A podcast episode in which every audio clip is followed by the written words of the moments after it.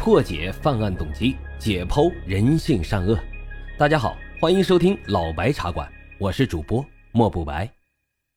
老白茶馆是我的首张原创播客专辑，希望大家多多的留言、点赞、订阅、打赏，也欢迎大家加入主播的新米团，来到我们白公馆。您的加入啊，就是对老白最大的支持。已经加团的小耳朵们，赶紧去私信老白，进入到我们的粉丝群中。并且领取啊，属于西米团的专属福利。好了，言归正传，我们开始讲今天的案子。咱们今天要讲的这一期节目啊，是一起震惊全国的大案。说到这起案子，老白是久久都不能平静。相信大伙儿听完之后啊，也一定会非常的愤怒。具体什么样的案子能让老白这么生气呢？那咱们话不多说，正式开讲。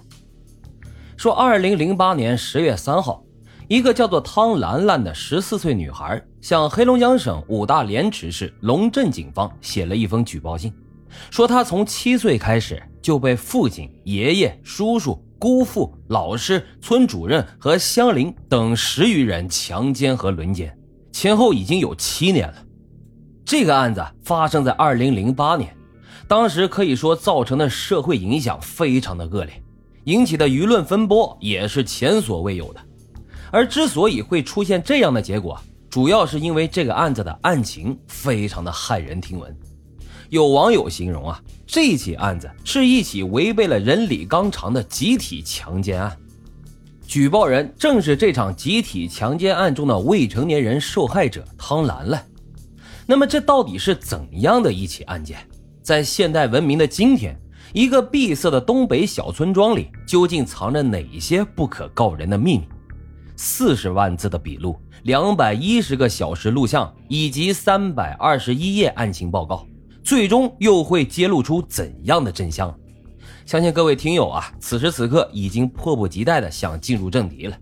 那么，咱们就一起进入到今天的案子。说，当时五大连池市龙镇警方收到的举报信，第一句话是这么说的。公安局的叔叔们，我写这封信是因为我现在上学了，有机会能让我的干爸干妈为我伸冤。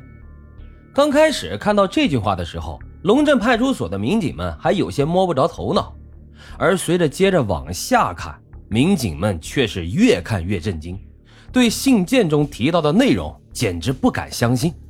即使是办案经验丰富的老民警，在看到这封举报信之后，也是久久的缓不过神来。那么这封信到底写了什么呢？原来啊，这封信是一个自称叫做汤兰兰的十四岁女孩写的。而在信件内容中，汤兰兰声称她在六岁的时候就被亲生父亲汤继海给强奸了，而因为父亲开了头，所以后面她的姑父、叔叔、爷爷、姨父等人也全部向她伸出了魔爪，对她实施了性侵。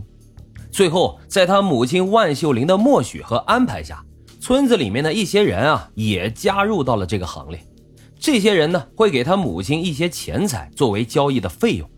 而最可怕的是，他的父亲很喜欢带着村里的一些闲散人员聚众看黄色录像，经常在看完录像之后，就会集体对汤兰兰进行多人性侵。看到这儿，民警们内心不禁为之一震。不说当时亲眼看到举报信的民警吗？换作是任何一个人，哪怕只是听到这样的事情，也绝对不敢相信。这已经远远超出我们对伦理的认知了。那么这封举报信究竟说的是不是真的？到底是一起惊世骇俗的集体强奸案呢，还是另有隐情呢？这封不堪入目的举报信引起了龙镇警方的高度重视。很快，警方就与写下这封信的当事人汤兰兰见了面。当时啊，汤兰兰就住在龙镇的干爸干妈家里，也是由干爸干妈陪着她才去报了警。当警方说要询问一些问题的时候，汤兰兰的干妈李中云非常的配合。她告诉警方，汤兰兰家住在五大连池市安乡的龙山村，目前在龙镇读初中，目前在龙镇读初中。和其他九个学生一起寄宿在自己的家里，在当地啊，由于村屯散落，人口稀疏，基层学校条件很差，不少孩子从小就寄宿读书。汤兰兰从学前班开始就已经离家上学了，六年级转学到了龙镇后，便住在了李中云的家里。这已经是汤兰兰第六次转学了，还认了李中云和丈夫当干爸干妈。